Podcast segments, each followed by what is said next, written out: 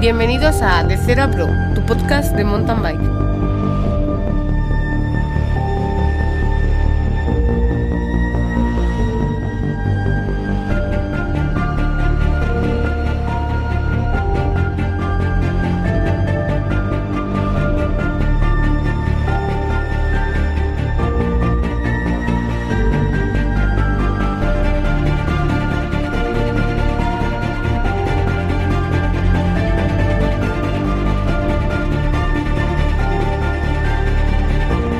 Estás escuchando De Cero a Pro, tu podcast de mountain bike.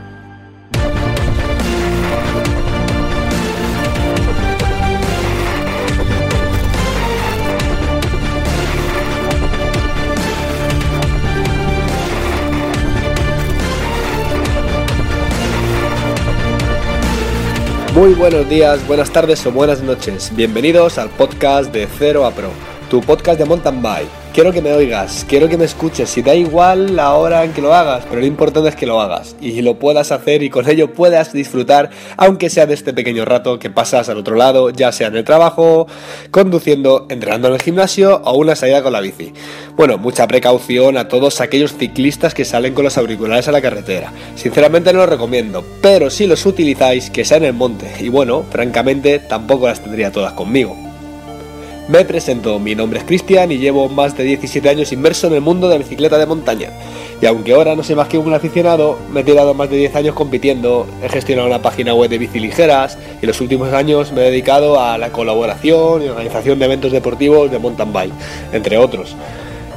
En este podcast te iré contando novedades, marchas, carreras sobre esta modalidad, siempre aportando mi punto de vista personal, sobre lo que sucede a mi alrededor o a donde me alcance la vista, aunque sea con el apoyo de mis compis que viajan y viven grandes eventos. Bueno, también intentaré apoyarme por internet y quién sabe, en un futuro me gustaría poder hacer entrevistas, bueno, programas de entrevistas relacionadas con este sector pero también quiero estar aquí para ser tu apoyo moral, para que salgas a disfrutar con la bici, para que entrenes, para que montes o para que solamente pases. Porque bueno, hacer deporte y en concreto mountain bike es vida. Salir al campo, salir a la montaña, te hace libre, te hace disfrutar, fundirte con el entorno y es que para muchos de nosotros es el psicólogo. Sí, bueno, no es de locos. Eh, es una realidad. Salir a montar en bici te hace que dejes los problemas de lado, que los expulses y si ahora colmo llegas cansado a casa vas a estar más suave que un guante. Eso te lo aseguro. También espero que, que me sirva a mí para salir más a menudo. Que la verdad es que últimamente me he puesto un poquito perrete con este tema. Me tengo que poner las pilas. Están todos mis amigos diciéndome ¿Eh? ¿Qué pasa, Cristian, cuando salimos? Tal. Bueno, poco a poco, poco a poco, que de momento voy a salir solo y poco a poco iré cogiendo forma. Ya os avisaré para salir más veces. Estamos de celebración porque por fin tenemos los canales de iVox y iTunes activos. Eh, recordar que iVox se escribe I-V-O-X y es la aplicación para móviles Android y para móviles eh, iPhone. Os la podéis descargar, buscar mi programa de 0 a Pro o directamente buscar mountain bike y suscribiros, dejarme un comentario positivo, un me gusta, una valoración y la compartiré gustosamente en los siguientes programas. iTunes igual, iTunes la aplicación para teléfonos eh, Apple, buscar igualmente de 0 a Pro, suscribiros y dejarme una puntuación de 5 estrellitas para que me pueda ver más gente, para que más gente me pueda localizar y un comentario positivo. Igualmente lo comentaré en los próximos programas. ¡Comenzamos!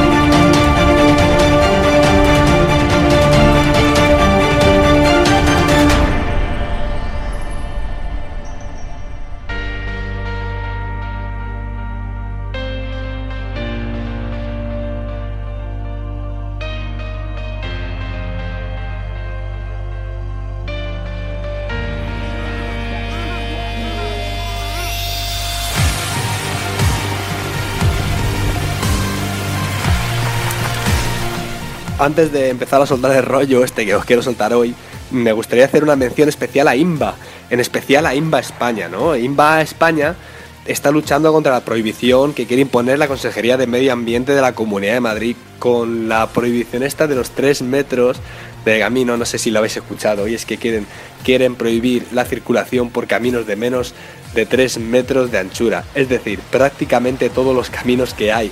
O sea, no van a quitar todos los senderos y van a dejar solamente pistas forestales en la Sierra de Guadarrama de, Guadarrama de la Comunidad de Madrid. Entonces, eh, ¿qué ha hecho INVA al respecto? Aparte de mil reuniones que ha tenido con ellos, eh, ha redactado un manifiesto a favor de la práctica libre y regulada del uso de la mountain bike en la Comunidad de Madrid. A ver, este manifiesto lo que pretende expresar es el malestar del colectivo ciclista y la desconformidad de las, de las nuevas normas subjetivas que, y desproporcionadas que se quieren aplicar. Os lo voy a dejar en las notas de, programa, ¿vale? Para que lo podáis rellenar y lo podáis eh, eh, mandar tanto por, por correo electrónico como por como entregarlo físicamente, ¿no? Eh, os dejo la nota de programa como cómo, hacer la gestión. Y es muy importante que, que, lo hagamos todos, seamos de Madrid o seamos de, fuera de Madrid, ¿no? Porque a, raíz, a, raíz, de esta iniciativa me he fijado que, que han colgado en el Facebook que, igual que en Castilla y León eh, han hecho lo mismo. han, han, firmado un papel, es decir, que hay otro folleto que, hay que, habría que enviar a la, a la Junta de Castilla y León para mostrar nuestra disconformidad con las medidas aplicadas. Y dices tú, bueno, pero ¿por qué Castilla y León? dices, sí, bueno, para los que no nos ubiquen, la Sierra de Guadarrama, eh, digamos que es la barrera natural, la frontera natural que separa en Madrid de Castilla y León. Entonces, hay una parte afectada en Madrid y hay una parte afectada en Castilla y León. Así que ya sabéis, firmar todos el documento, firmar los dos documentos que realmente nos favorecerá a todos. Y es que no estamos hablando para poder organizar carreras, estamos hablando de, de poder montar libremente, tanto sea ruta con los amigos o de cualquier otra manera. Es muy importante, muy importante para todos. Pero no todo van a ser malas noticias. Eh, INVA también relanza el programa de calificación de centros de mountain bike, en los que se analizarán todos los aspectos que acreditan la clasificación de oro, plata o bronce. ¿Hay algún centro de mountain bike en España que quiera ser clasificado? Es muy importante, es una muy buena oportunidad para darse a conocer y para, para poder relanzar los, los, centros, los centros de mountain bike en, la península, ¿no? Eh, hay nuevos proyectos en Burgos y Segovia que, ya están, que ya están tratando estos temas. Así que nada, oye, mucho ánimo y sigamos, sigamos fomentando el mountain bike en España.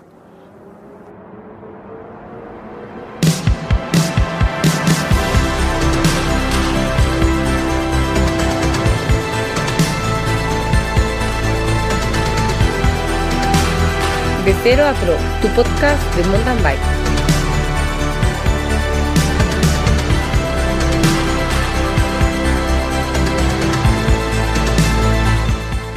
Todos estamos de acuerdo que el mundo de la mountain bike ha cambiado. Las bicicletas, la mentalidad, las carreras. Ahora mismo, si nos paramos a mirar cualquier calendario, eh, vemos que, el 90% de, de las pruebas son carreras maratón. Oye, perfecto, carreras maratón, pero Oye, ¿dónde están los XCOs? ¿Dónde están los rallies? Si el XCO es la disciplina olímpica. Para que nos hagamos una idea y ponernos en situación, eh, los XCOs son carreras que se, corren en, un circuito cerrado dando vueltas entre, digamos, entre 3 y 5 kilómetros, 3 y 6 kilómetros cada vuelta, eh, bastante explosivas, en la que se separa a los corredores por, por parrillas, por categorías. Son circuitos que se han corrido toda la vida y realmente ahora no me puedo creer que la gente no quiera correr la disciplina olímpica. Si es, es que la única que televisan, no he visto todavía un maratón televisado en la televisión, digamos, nacional, ¿no? ¿Qué ha sucedido? No sé. Para, para poder entenderlo, lo primero que he tenido que hacer es pegar un viaje en el tiempo, pegar un viaje al pasado. Y bueno, esto me ha parecido perfecto para estrenar esta sección. Historias del abuelo Cebolleta. Yo empecé a montar un poquito más en serio en esto del mountain bike en el año, sobre el año 2000. En aquel entonces solamente lograba distinguir tres disciplinas de mountain bike. Una era el XC, sí, el XC eran los circuitos de rally. En aquel momento todavía no tenía la O final que lo distinguía como disciplina olímpica, sino que simplemente era XC. Los XCM, que eran los maratones. Y los de H, que eran los descensos. Eh, palo que evidentemente no tocaba. Seguramente me. o no, no sé si me, si me equivoco y me dejo, me dejo alguna en el tintero, pero en aquel momento solamente tengo recuerdo de esas tres, de esas tres disciplinas. Los rallies era la disciplina reina. Digamos que eh, en aquel entonces eran un poquito más largos de lo que son ahora. Dos horas y cuarto para primer profesional y el último llegaba hasta las, hasta las tres horas. En cambio, los, los maratones, los XCM, eran mm, casi casi de otra galaxia, porque primero solía hacer siempre sobre las cuatro horas, mm, lo cual veíamos bastante, bastante menos, menos asequible. ¿Qué hacíamos? Era mucho más fácil afrontar un, un XC, un rally, antes que, que una maratón, antes que un XCM. ¿Por qué? Porque bueno, al fin y al cabo estabas dando vueltas a un circuito, la preparación no tenía que ser tan... no, no requería tantas horas para entrenar y podías, eh, bueno, si corrías y te retirabas, en cualquier vuelta sabías que al fin de semana siguiente había otra carrera y, recuperabas. Según fueron pasando los años, eh, los tiempos de rally se fueron ajustando un poquillo. El tiempo ya pasó de ser de dos horas y cuarto, dos horas y media para primer profesional y se ajustó un poquillo llegando pues a la hora 50, a las dos horas para primer, para, para primer clasificado de la categoría élite. Ahora sí, pasados los años, el XC ganó ese distintivo de la O final, se pasó a llamar XCO y ya sí que pasó a ser denominado eh, la disciplina olímpica. XCO. Pero a su vez las marchas y maratones iban creciendo, iba aumentando el número de estas. Yo me acuerdo el primer maratón que corrí, que fue en 2004, que era la ruta de los dinosaurios, me acuerdo que era un sorteaban, no sorteaban, daban un premio de 800 euros al primer participante que lograse bajar el tiempo del año anterior. Que no me acuerdo si eran mm, cuatro horas, cuatro horas y pico, no sé, una exageración. Entonces, lo que iba a ser al final un circuito de 104 kilómetros se convirtió en un circuito de 100, 114 kilómetros, 114 kilómetros que tardé en hacer unas aproximadamente 5 horas. Imaginaros eh, la primera maratón. Claro, dices, jolín, para esto hay que entrenar. Casi casi que me voy a seguir dedicando al XC, al XCO, al rally. Hasta el año 2010-2011 el XCO estuvo muy presente. Pero ya en el año 2012-2013 adquirió un poquito de menos importancia. Es entonces cuando en 2013-2014 eh, importaba un poco más el maratón. El maratón cogía más relevancia. Pero, pero ¿qué pasaba? No sé, en el año 2014 ya fue un poquito el boom, ¿no? El, calendario maratón estaba lleno. Mm, nosotros lo veíamos como que, oye, que parece que cualquiera puede, puede organizar una maratón, parece que cualquiera puede, no sé, digo, esto tiene que ser, esto tiene que pegar un petardazo en algún momento, ¿no? Pues como, como aquellas hipotecas trampa que hubo en su día. A ver, esto no tiene nada que ver, ¿no? Pero un poco poniéndolo en comparación, e, es parecido por algún lado tenía que explotar, ¿no? Entonces, en el año 2014, como iba comentando, el calendario maratones estaba lleno. El calendario de, de, rallies eh, había disminuido de una manera increíble, de una manera portentosa. Entonces, en el año 2015, el calendario seguía igual de lleno. ¿Qué pasa? Llegó el año 2016 y había tantas pruebas que muchas se quedaron fuera de los eh, calendarios oficiales de las federaciones. Voy a poner el caso de Madrid. En Madrid me acuerdo que había varias pruebas, había como 14 eh, pruebas para un calendario de 7 pruebas del Open. Imaginaros, casi la mitad se quedaron fuera. Llegó el año 2017 y muchas de las pruebas eh, dejaron de existir. Y esto, bueno, pero ¿qué pasa? Si, si antiguamente me estás comentando que en el año 2016 estaba el calendario repleto de pruebas, claro, pero esto no es todo tan bonito como parece. El año 2016 había tantas pruebas con una participación pésima. Es decir, la gente eh, ya no sabía ni dónde apuntarse. Eh, había pruebas de menor calidad, pruebas con muy poca participación, pruebas que llegaban a los 200, alguna 150, incluso alguna tuvo menos de 100 inscritos. Pero hay más motivos, sí, claro. Primero, es que una prueba se pisaba a la otra. Es decir, coincidían el mismo fin de semana. No es que digas, es que hay tantas pruebas y es por descansar. No, no. Es que había pruebas que coincidían una con la otra. Con lo cual, claro, los participantes se dividían. Incluso había fines de semana que las pruebas eh, coincidían tres y cuatro pruebas. Sobre todo los meses punteros como eran abril, mayo y junio. Había otro problema, que bueno, no es un problema, al final es una especialización, y es que estaba el sector ultra segmentado. Tal y como he comentado eh, anteriormente, en el año 2000 yo solamente distinguía tres disciplinas, el rally, el maratón y el descenso, y ahora en el año 2016-2017 distinguía siete disciplinas. El rally, el maratón, las carreras por etapas, los ultramaratones, los enduros, el descenso y los eliminator, que ahora mismo no tenemos ninguno, aunque sí que los hemos llegado a tener al menos en la Comunidad de Madrid. ¿Qué sucede con esto? Pues muy sencillo, que la gente que hace ultramaratones, pues no hace rally. Y la gente que hace rally, cuando digo rally me refiero a XCO, no hace ultramaratones, porque el entrenamiento evidentemente es totalmente distinto. Igualmente pasa con la gente maratón. Los que, los que hacen una maratón de 2-3 horas, eh, al final no hacen ultramaratón. Y los que hacen rally, no hacen maratón. O sea, al final es como un círculo vicioso que entre unos y otros son disciplinas totalmente distintas. Y sí, dices tú, oye, ¿cómo no van a hacer maratón? ¿Cómo no van a poder correr uno que corre un rally no va a poder correr un maratón? Sí, evidentemente, lo va a correr. Pero el que vaya a disputar, seguramente le cueste mucho más ganar en todas las disciplinas, porque cada una requiere de un entrenamiento distinto. Y oye, que hay gente muy buena, hay gente que gana en todo. Pero evidentemente no es lo mismo correr una prueba por etapas que correr un ultramaratón, que correr un rally o que correr una maratón a secas.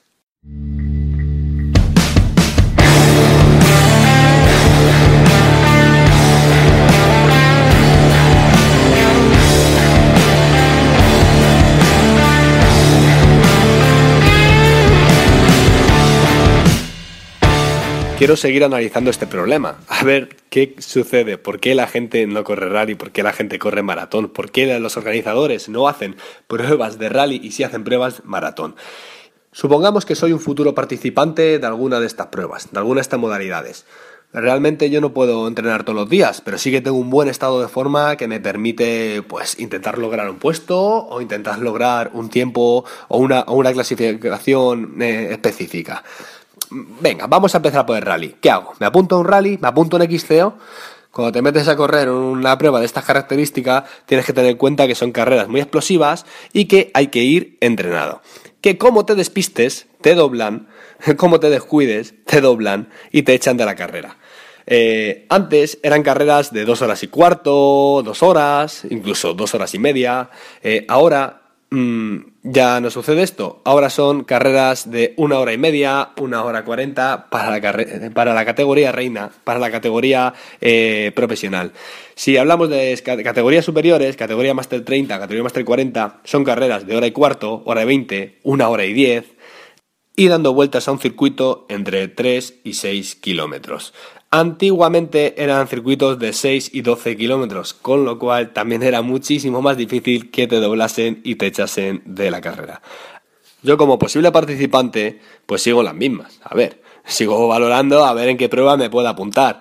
No tengo tiempo suficiente para entrenar series, pero sí que tengo un estado de forma aceptable y quiero apuntarme una prueba. ¿Dónde lo hago? Pues yo creo que ahora mismo acabo de descartar el XCO y me he decantado por el XCM, el maratón. ¿Y por qué?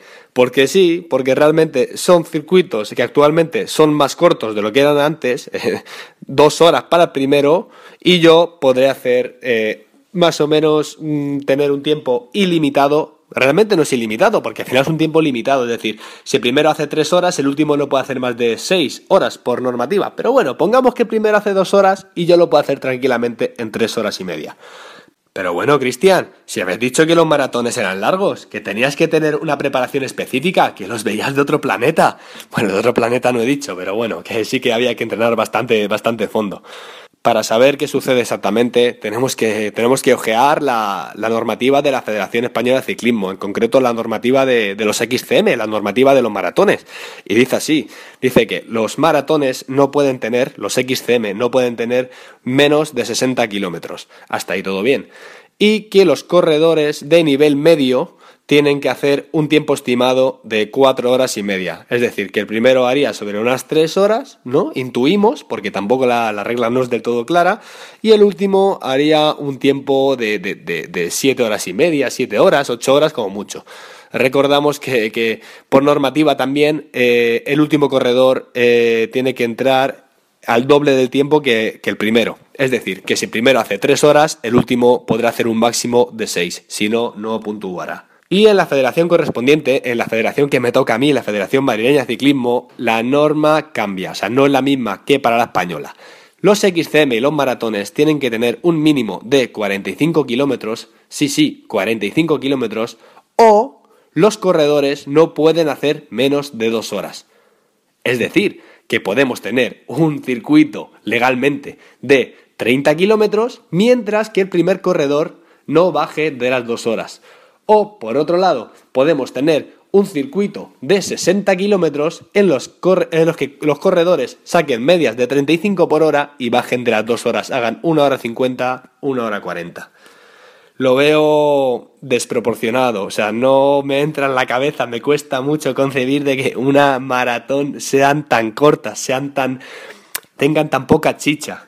Y esto me entristece muchísimo porque llegado a este punto te paras a pensar, vale, eh, organizar es muy sencillo. Es decir, cualquiera parece que puede hacer una maratón, porque, claro, yo hago un circuito de 45 kilómetros, incluso puedo dar dos vueltas a un circuito, ¿no? Y que sumen 45 kilómetros, logísticamente no me va a suponer y voy a cobrar unos precios que, los, que los, que yo, los que yo estime. Los precios a, acorde esté el mercado, acorde esté el mercado de, de, de los circuitos maratón, ¿no? Y por otro lado, pues claro, un corredor. ¿Dónde se va a apuntar un corredor? A una prueba de 50 kilómetros que legalmente se, organiza como maratón en la Comunidad de Madrid, por ejemplo, eh, o, en la que puedo terminar en tres horas y media o en tres horas o a mi ritmo, o, me voy a apuntar a un circuito que, que es más corto, más explosivo, pues creo que ahí tenemos un pequeño problema.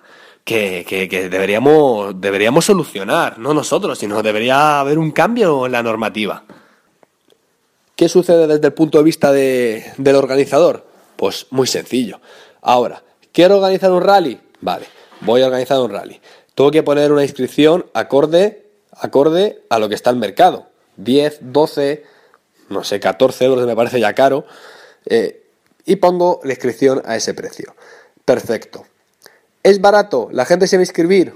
Me parece es barato. Puede ser que la gente se inscriba. Pero si estás en la situación que he comentado anteriormente, me van a doblar, eh, no quiero subir a 180 pulsaciones, es que ir a dar vueltas a un circuito. Digamos, la mentalidad ha cambiado. Es decir, ¿se me va a inscribir gente? Probablemente no. Tristemente, no. O eres un gran campeonato, o tienes mucho nombre, o estás esperando que todos los ciclistas nacionales vayan a tu prueba, o si lo haces en una pequeña localidad, es muy probable que no tengas más de 300 inscritos. ¿Puedes tenerlos? Sí, puedes tener 400, 500, pero ya digo, es muy complicado. Imaginemos que tenemos 500 inscritos, no, 500 es mucho. Vamos a suponer que tenemos 300 inscritos a, digamos, a, 10 euros. Tenemos 3.000 euros. Evidentemente, como organizador, una prueba te cuesta muchísimo más dinero de 3.000 euros. ¿Qué sucede con todo esto? ¿Qué necesito como organizador? apoyo institucional.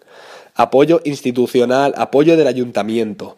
Si no tengo ese apoyo del ayuntamiento, lo siento niños, no tendréis carreras ni en Madrid, ni en Castilla-La Mancha, ni en Castilla-León, etc. Ahora, como organizador, me voy a poner en el caso contrario. Voy a organizar una maratón. Bien, perfecto. Voy a poner una inscripción de 20 euros y voy a suponer que voy a tener una participación aproximada de unos 400 corredores.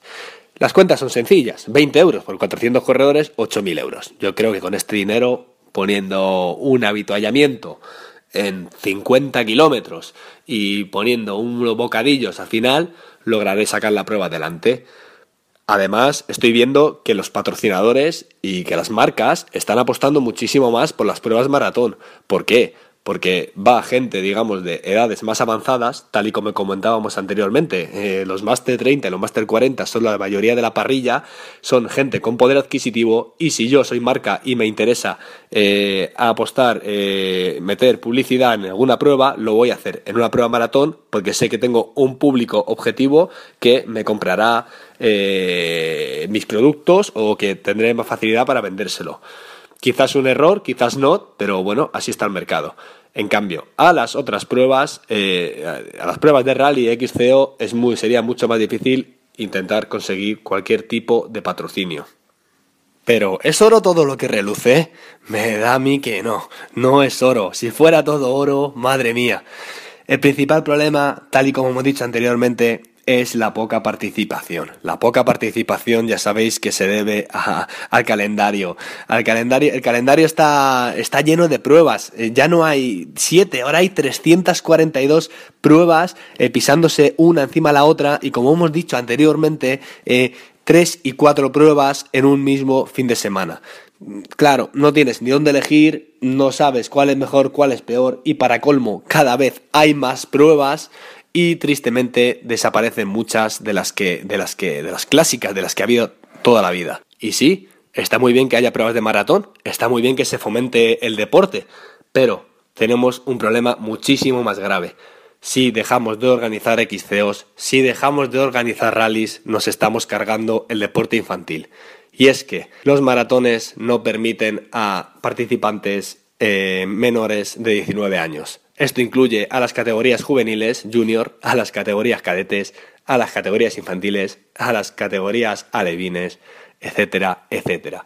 Ahora, decidme vosotros, estos chicos de 14, 15, 16, 17 y 18 años que no tienen pruebas donde disputar, que no tienen pruebas donde apuntarse, ¿qué van a hacer? ¿Qué van a hacer? Es decir, me parece un problema gravísimo, gravísimo, y creo personalmente que hay que fomentar el deporte, que hay que fomentar el deporte infantil y, una manera de hacerlo es apoyar, es apoyar a, las, a los XCOs.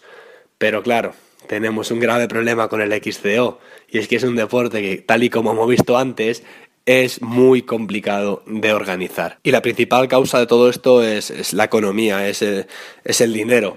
Si no tenemos dinero no podemos organizar un XCO. ¿Qué soluciones le podemos dar a esto? Pues el apoyo institucional. Es muy importante tener apoyo institucional. Es muy importante que los ayuntamientos y las comunidades apoyen a los clubes que quieran fomentar el rally, el XCO y el deporte infantil, sobre todo el deporte infantil. ¿Qué haríamos muchos de nosotros si no hubiésemos corrido carrera de escuelas? Yo mismo, si no hubiese corrido carrera de escuelas, si no hubiese participado en aquellos eventos que, tanto me hacían disfrutar, que tampoco ahora mismo lo estoy pensando, que apenas salía cansado de ellos, sino simplemente con una sonrisa y daba igual si ganase o no. Lo importante era practicar deporte, pasártelo bien, poder disfrutar con tus amigos y poder educarte en torno al mountain bike, en torno a un deporte que es disciplina de vida. No me quiero ni imaginar dónde estaría yo ahora mismo si no hubiese hecho deporte de pequeño. De, deporte, si no hubiese apuntado, si no me hubiese apuntado a estas pruebas. Porque sí, salir, hacer rutas está, está bien, pero tener metas en la vida también es muy importante. Y creo que una de las mayores cosas que, podemos ofrecerle a nuestros hijos, a, los chavales de nuestro club, es poder ofrecerle pruebas donde pongan una ilusión, donde, donde pongan su corazón y donde sobre todo se pongan una meta y aprendan a superarse a sí mismos y aprender a ganar y sobre todo aprender a perder en la vida. Pero todo esto no es posible si no hay pruebas, si no hay pruebas donde los chicos puedan eh, correr, donde los chicos, donde los niños y las niñas puedan participar.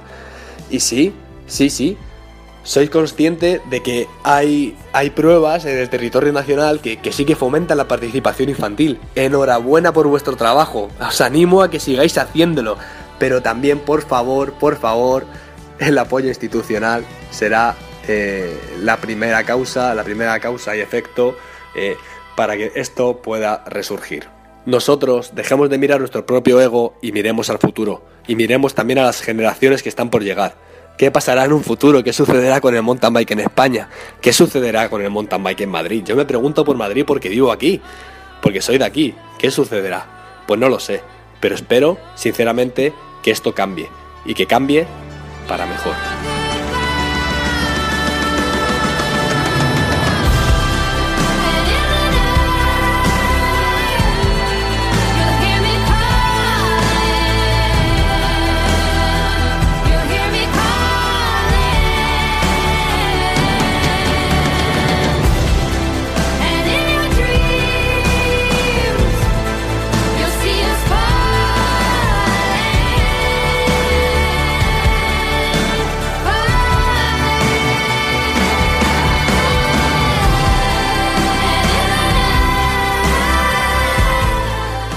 Ahora, también os cuento, acaba de empezar la Mediterranean Extreme. Es una prueba que me encanta y que intentaré hablar la semana que viene sobre ella.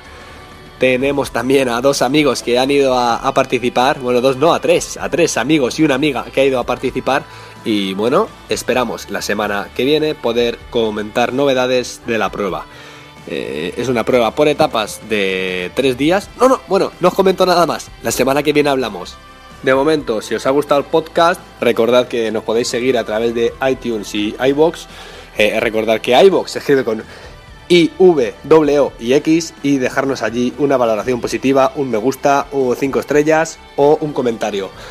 Y los que queráis contactarme directamente al correo electrónico lo podéis hacer al correo de de 0 a pro gmail.com.